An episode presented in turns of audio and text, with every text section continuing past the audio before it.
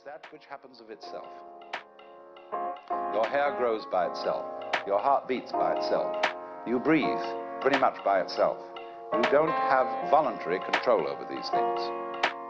So we say it happens spontaneously.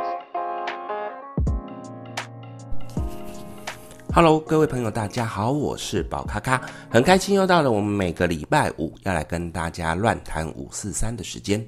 那么上个礼拜呢，我们跟大家聊到关于所谓的心想事成、秘密的吸引力法则。那有很多朋友回馈给我，呃，他们现在这个礼拜利用我所教的一些小小的技巧，他们在生活中去实现的过程当中，效果还蛮好的，所以呢，非常的开心来跟我分享这件事情。那么也跟大家分享，啊、如果你们可以尝试试试看，其实也许在你的生活当中会出现更多有趣的一些呃梦想实现的状况哦。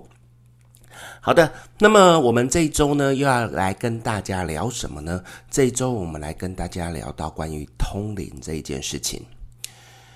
有一位朋友呢，他在私底下问宝咖咖说：“嗯，他对于通灵这件事情感到非常的疑惑。他自己本身不会通灵，可是在他周遭有几位朋友，嗯，常常用通灵这件事情来吓他，让他觉得是非常的害怕跟恐惧。”那么是什么状况呢？其实呢，他原本是在一家公司要工作的。那么这家公司工作呢，他因为在里面做的状况不是很好，所以想要做一个转职的动作。这个时候呢，他好像是一个朋友的妈妈吧，反正就是一个阿姨。这个阿姨呢，就突然之间像通灵一样跟他讲说，呃，劝他现在不要。转换工作，因为接下来转换工作呢都不会有好工作，那甚至是你说要找到三万块以上的工作是不可能的，特别强调不可能这件事情，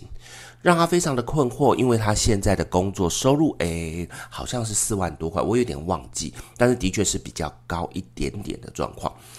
那么他如果要转换工作，这个阿姨这样跟他讲，假设这一个通灵人士是真的，那么。如果是这样子的话，怎么办？他会很害怕，就不敢去转换工作。在这个工作，在这个状况之下呢，他就来找到宝咖咖来聊这件事情。其实站在宝咖咖的角度里面，我觉得很多事情不是所谓的绝对，所以我也鼓励他去尝试看看。那包含用塔罗牌协助他，呃，在找工作上面可以用什么方法，让他可以跟他所喜欢的这个工作可以。媒合，然后可以去确定得上。那么后来呢？其实的确在短短的好像一两周的时间之内，他的确就找到一个薪资还不错的一个工作，也就是他可能已经超过了原本预期的这个数字。原本这个通灵阿姨跟他讲说三万块的这个数字已经远远超过了。所以其实在这个过程当中，我们就发现了这个通灵到底是发生什么事情。呃，大概在五六年前，宝咖咖其实有聊到关于通灵人士这件事情。那么，通灵人士这件事情呢，其实有很多人会去说，那因为没有办法去印证，所以到底是真的假的，他们都不知道。所以在之前有聊过这个东西，那么我想在这个我们今天的议题里面，也把它拿来跟大家分享，让大家来听一听宝咖咖自己的一些想法。啊，过去的经验跟感想，在我的认知里面，所谓的灵媒哈，会通灵的人，他其实基本上分成三种。第一种呢，他本身来讲，真的是一个属于很厉害的灵媒，他可以跟高等灵来联系。那么第二种呢，是可以跟低等灵联系的灵媒。再来第三种是假的灵媒。是的，在我们这边会聊到一个假的灵媒啊。因为其实在我过去的经验里面，太多太多假的灵媒在外面给鬼给拐，呃，一讲一些五四三的东西。那这些东西呢，因为在一些媒体的炒作，或者是大家那种以讹传讹的状况，的确让这些灵媒，呃，被大家拿来做大肆宣传。那甚至在我们目前媒体上面常出现的两位老师，嗯、只要是有。这个一些艺人一些什么东西出状况，马上就会跳出来，来讲一些五四三的东西的，这种其实都是有问题的。好，那我们先来聊到第一种，它可以跟高等灵媒联系的这呃高等灵联系的这种灵媒，其实呢，在我过去的经验，因为走入身心灵也这么长的时间啊，我从东方进来到现在大概三十几年，那我有看到一些很厉害的灵媒的老师，他可以去跟高等灵连接。他本身来讲，其实平常不太喜欢说什么东西，除非这个高等灵真的有需要，请他们来告诉我们一些事情。否则呢，大多数来讲，他们其实都不太喜欢主动的跟人家讲说，哎，怎么样怎么样。在这个过程当中，当然，如果你去请他来协助，好，譬如说有一些老师他真的很厉害，那平常有在协助神明办事的，那么你去询问老师说，想要知道这一个神明有什么话想说的，在你的祈求之下，在你的呃拜托之下，那这些老师会协助去帮你做这些沟通。那么，当然以这样的状况来讲，这可能是非常笼统，可能很多人会觉得，那到底是怎么样分辨？那其实呢，大多数我会鼓励你用所谓的消去法。什么叫做消去法呢？就是我跟等一下会跟各位聊到所谓的接下来这两种所谓的跟低等灵连接的灵媒，以及所谓的。假的灵媒，从这两块你们去判定它到底是真的还是假的。如果这两个他们是符合的，那用消去法来讲，那对不起，这一个就不是真正的灵媒老师。那么如果在消去法里面发现，诶，他们不符合这两块，那么我觉得可以去印证他可能是真的可以跟高等灵连接的老师，这个机会是比较多的。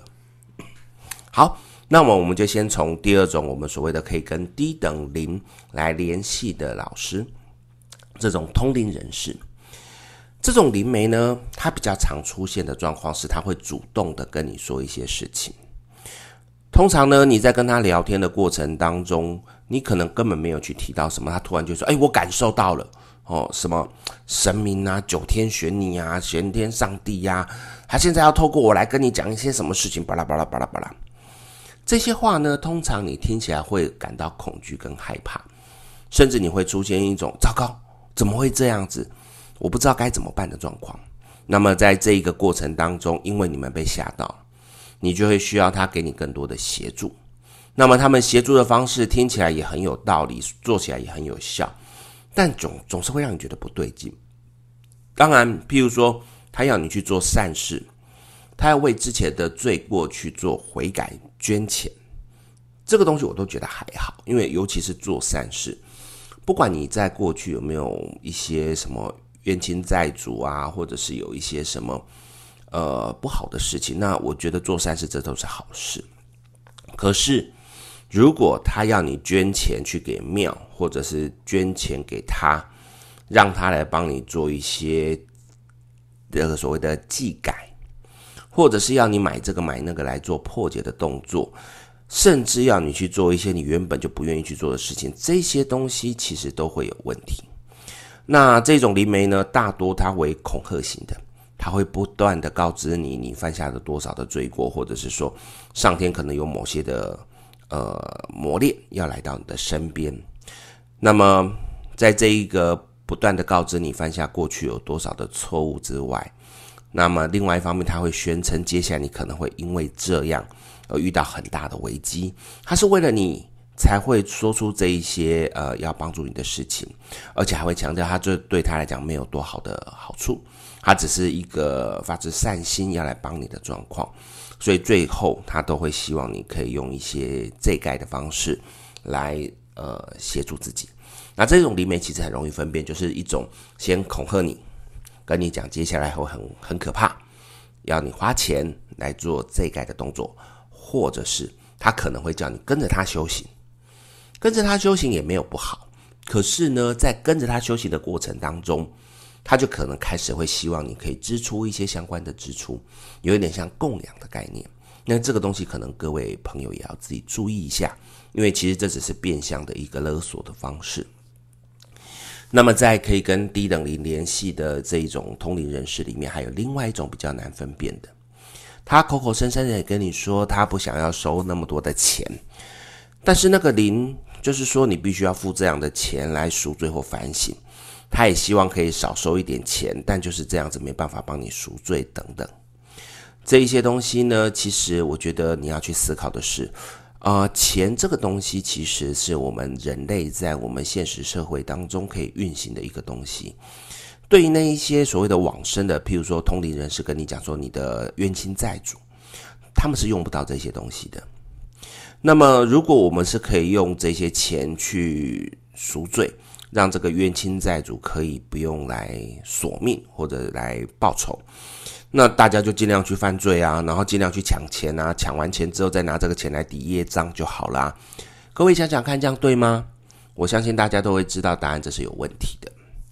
那又例如说，用这个钱，他可能会说要用这个钱去造福需要造福的人，来抵消你的业障。那为什么不叫你去捐钱给需要的社福单位，而是用自己的手在收下这个名目？因为呢，我相信在社会上面有很多的社福团体，他们都是真的是很正派经营的。如果真的要去抵消业障，应该的确去捐钱给这一些人就可以了。他把它收下来，到底要怎么去做？我们其实不知道。这个相较之下，如果真的只是要抵消业障，这个老师他为什么会这么不避嫌？应该就直接叫你去捐给社福单位就好了。可是呢，他却会把它收下来。所以这个东西呢，都是我们值得去思考的地方。所以呢，在我的想法里面，如果真的是一个高等灵，应该是要来协助你避开灾厄，然后而且要你悔改，大多是希望你用心悔改。那用钱悔改这种，我觉得是比较难的。所以呢，通常像这样子的老师，他可能是一种，要不就是遇到那种低等灵去干扰他的生活。那要不就是这个人可能也是有一些问题的状况。当然呢，其实啊、在过去好像十几年前，有遇到一个有趣的一个呃，算是一个实验。这个实验呢，是有一个比较年轻的一个老师，他有去认为说，这些所谓的通灵人士，他们本身都有一个特质，就是他们的状况不好，身体状况不好。睡眠状况不好，他们的整个精神状况都不好的状况之下，他们会产生的通灵的状况。为什么呢？因为我们人的这个整个能量状况不好的时候，很容易让我们的神经系统出现了一些比较混乱的状况，那么自然就可能产生幻听、幻觉的那种感觉。那么在他的研究报告里面呢，其实也有出现的是，当我们给这一些通灵老师吃下 B 群之后。其实过一阵子，这一些老师几乎都感受不到这些通灵的状况。这个东西呢，其实宝咖咖后来也有去实验过几次，那其实还蛮有趣的。什么样的状况呢？呃，那时候有几位同学，他们也是，他们是被所谓的可以感受到灵而困扰。哦，他们不是所谓的自称自己有通灵人士，他们是一种所谓的老师，我怎么晚上睡觉常常被鬼压床？或者是我在睡觉的时候，可能会有听到一些奇怪的声音，我的生活好像有一些奇怪的干扰，让我觉得很痛苦。站在很痛苦的状况之下，其实呢，如果站在这一位呃，我们算年轻的老师他们的研究之下，他如果是缺了 B 群，所以导致精神上面的混乱的话，那理论上我们把这个所谓的 B 群补充回去，应该这些状况就会变好。结果在这个实验当中，我记得大概是十几位同学。当然，这一个所谓的资料库不多。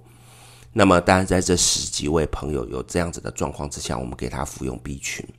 他们在服用过后，大概三到五天之内就发现完全没事了，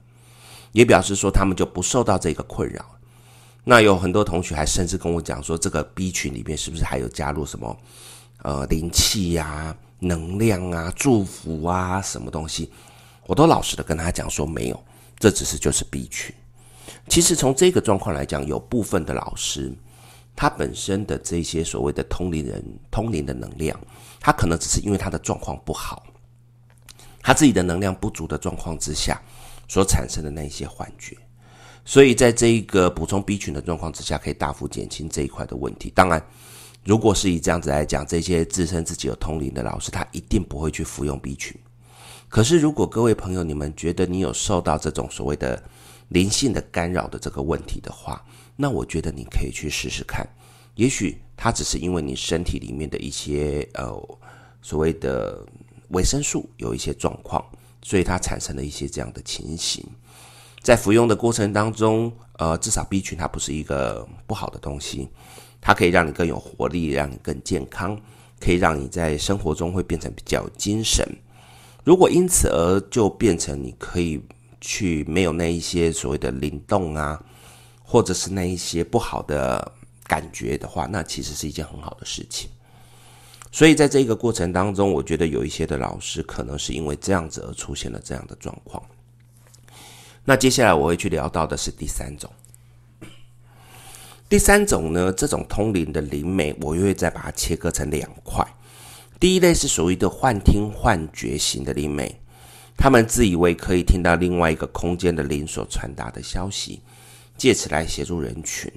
他们也许都不收钱，但他们所传递的讯息，你会听起来有点怪，甚至会被搞到有点觉得莫名其妙的状况。那第二类呢，就是为了展现自我与众不同的灵媒，他们为了要让自己与他人不同，也希望可以展现出啊、他与你之间的差异，因此希望把自己塑造成一个灵媒，让你觉得他跟你不一样。他说的话也有更高层次的一个讯息。如果这种人本身没有恶意，其实我觉得还好。比较令人担心的是，这样的人如果他出现了骗财骗色的状况，其实是很麻烦的状况。所以很多人会被这样子的人所骗。那么刚才我们讲到这第三类的第一种所谓的幻听幻觉的，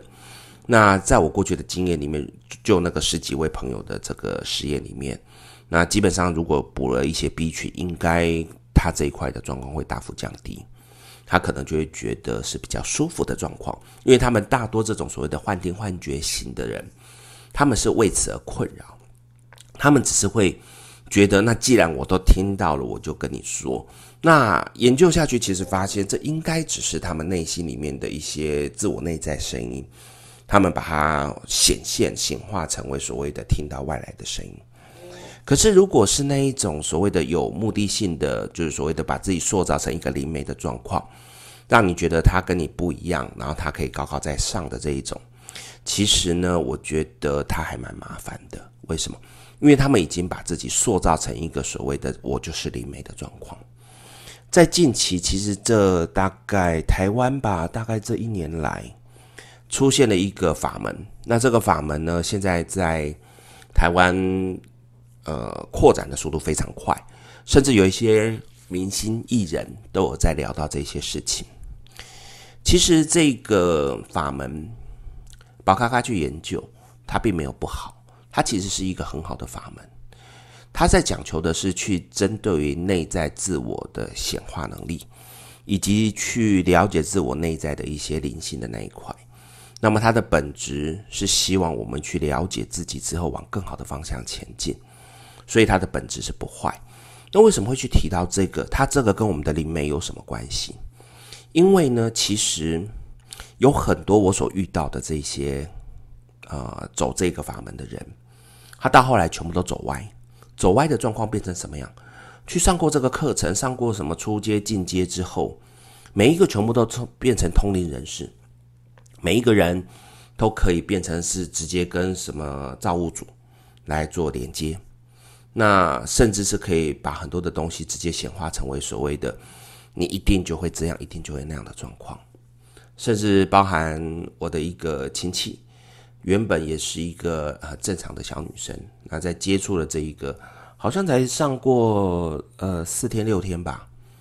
就突然觉得自己就是一个灵通人士，可以口口声声的断人家生死的状况，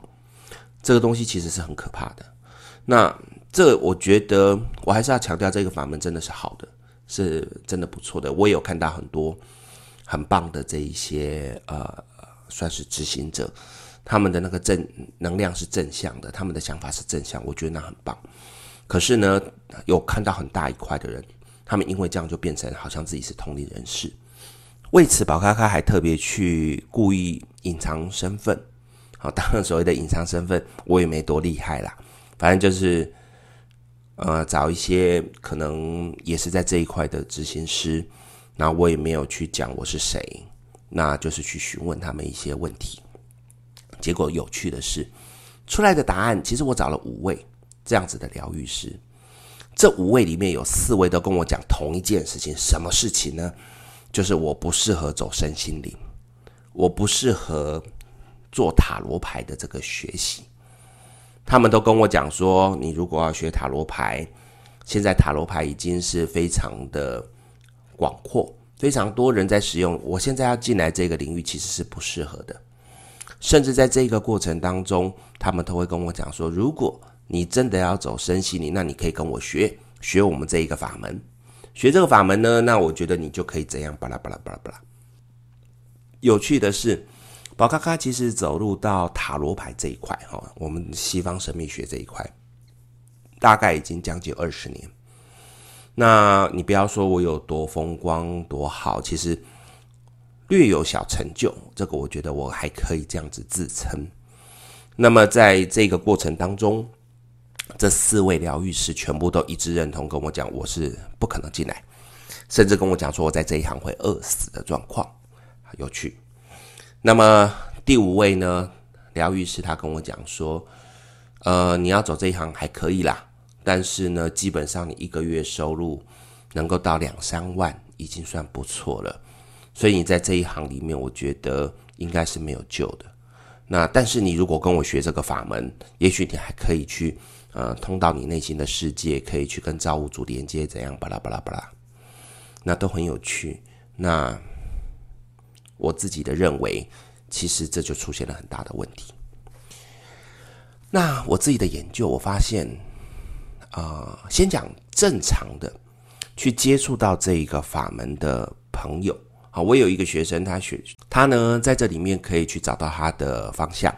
然后知道自己可以怎么去做。然后可以好好的去面对他该面对的人生，那所以我觉得这是很棒的事情。所以这一块我们先摒除不谈。但是呢，在一些我觉得比较有问题的朋友身上，我看到的是第一个，他们一开始就是还没有接触这个法门之前，他们是对自己比较没有自信，他们的人生是比较没有方向，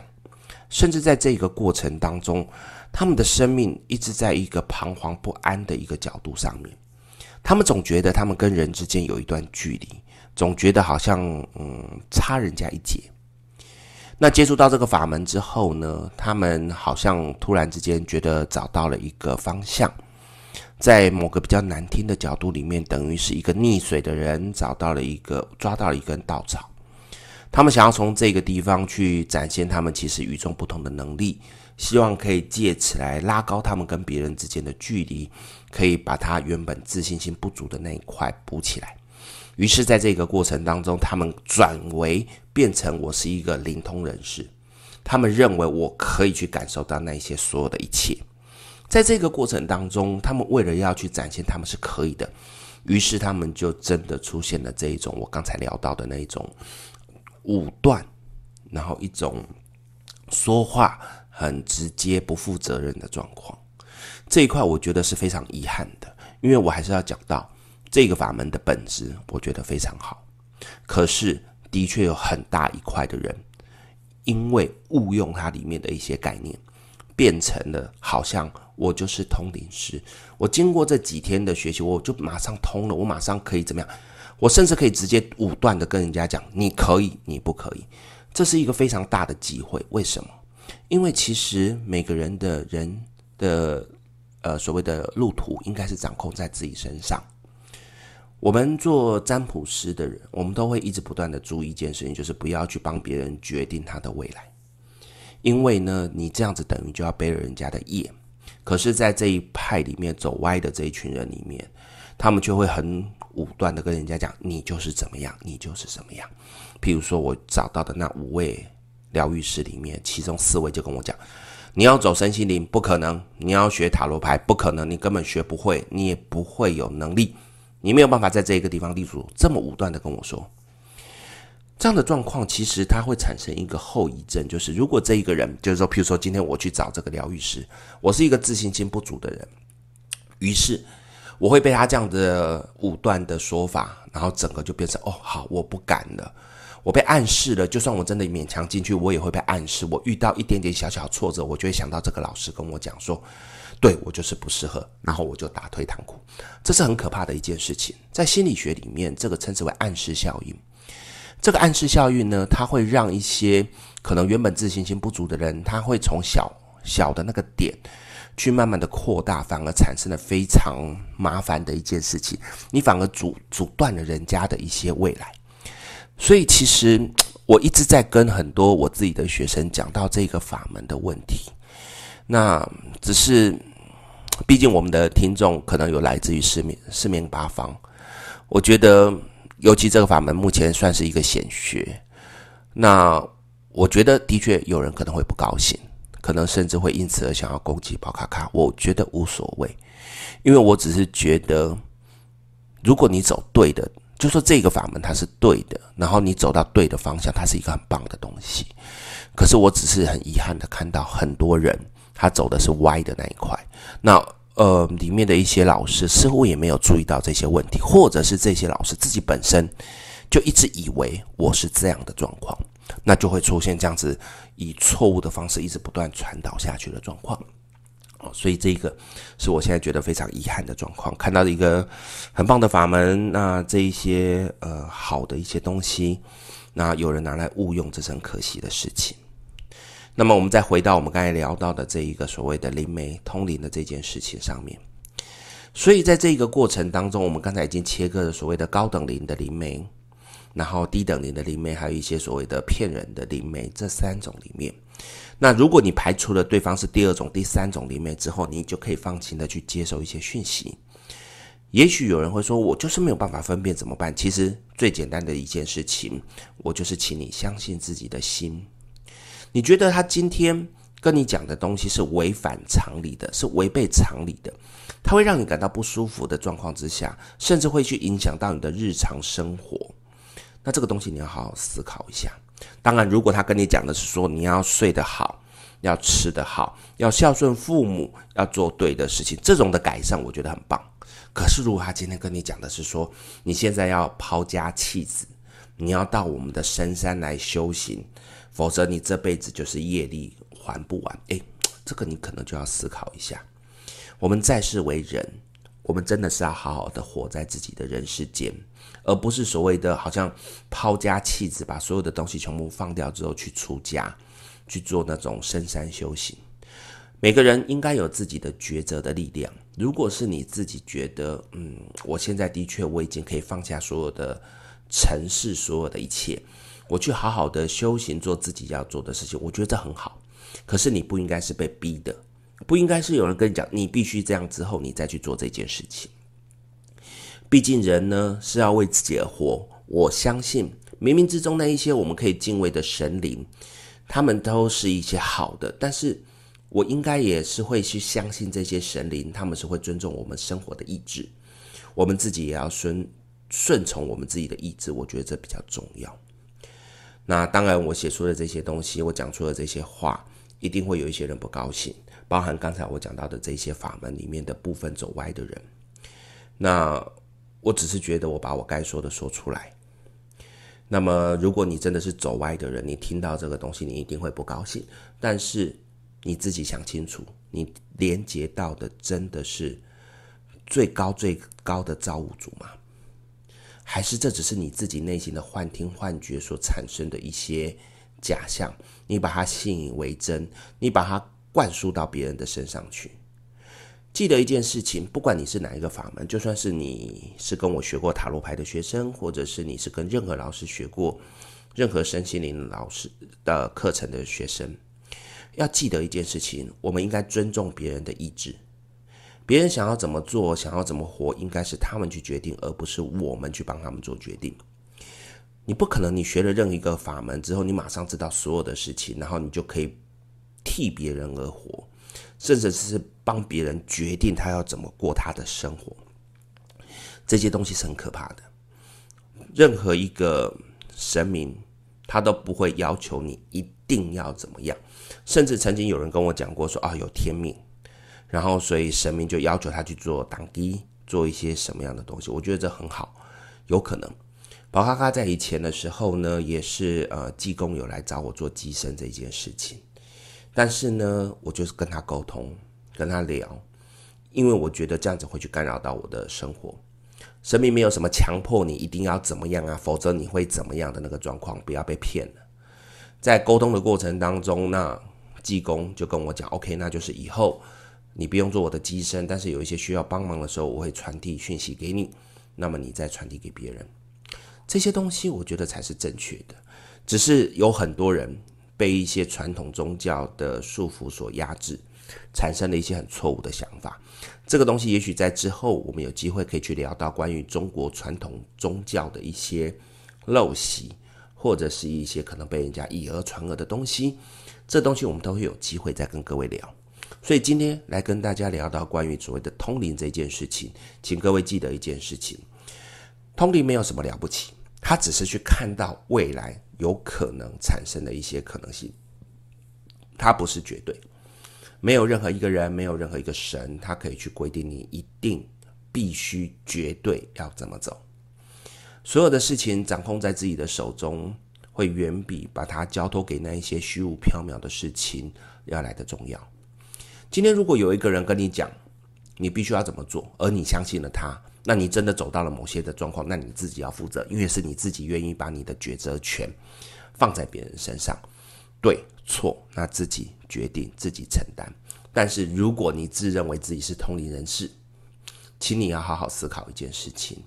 你凭什么有资格去决定人家的一生？去给人家建议，给人家方向，我觉得都没有问题。但是你不应该用肯定句。你不应该用绝对的语气，甚至命令的语气要求去人家做一些什么事情。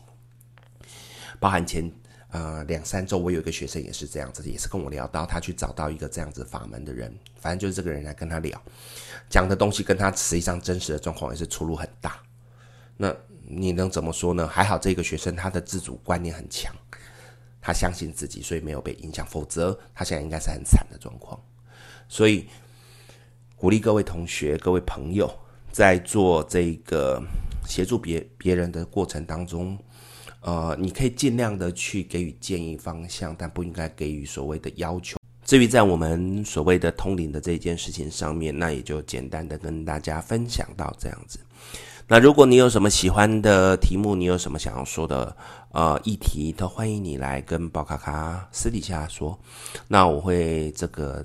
就我了解的来跟大家分享，也许我不是最好的，也许我不是最棒的，也许我不是这么的了解所有的东西，但可以就我啊、经历身心灵三十几年来的这个经验，来跟大家分享我所了解的东西。那在我不了解的状况之下，我也会去请教一些专门的人士来给我们一些建议。那也许在未来有机会，甚至可以去访问一些跟一些啊、在各领域。专长的朋友来跟大家分享一些有趣的东西，所以如果你有什么想法，欢迎写信跟我说。这就是我们今天要来跟大家分享的宝咖咖乱谈五四三，希望你会喜欢。如果有任何的讯息、任何的想法，都欢迎跟我联络。我们今天就到这边喽，谢谢大家，拜拜。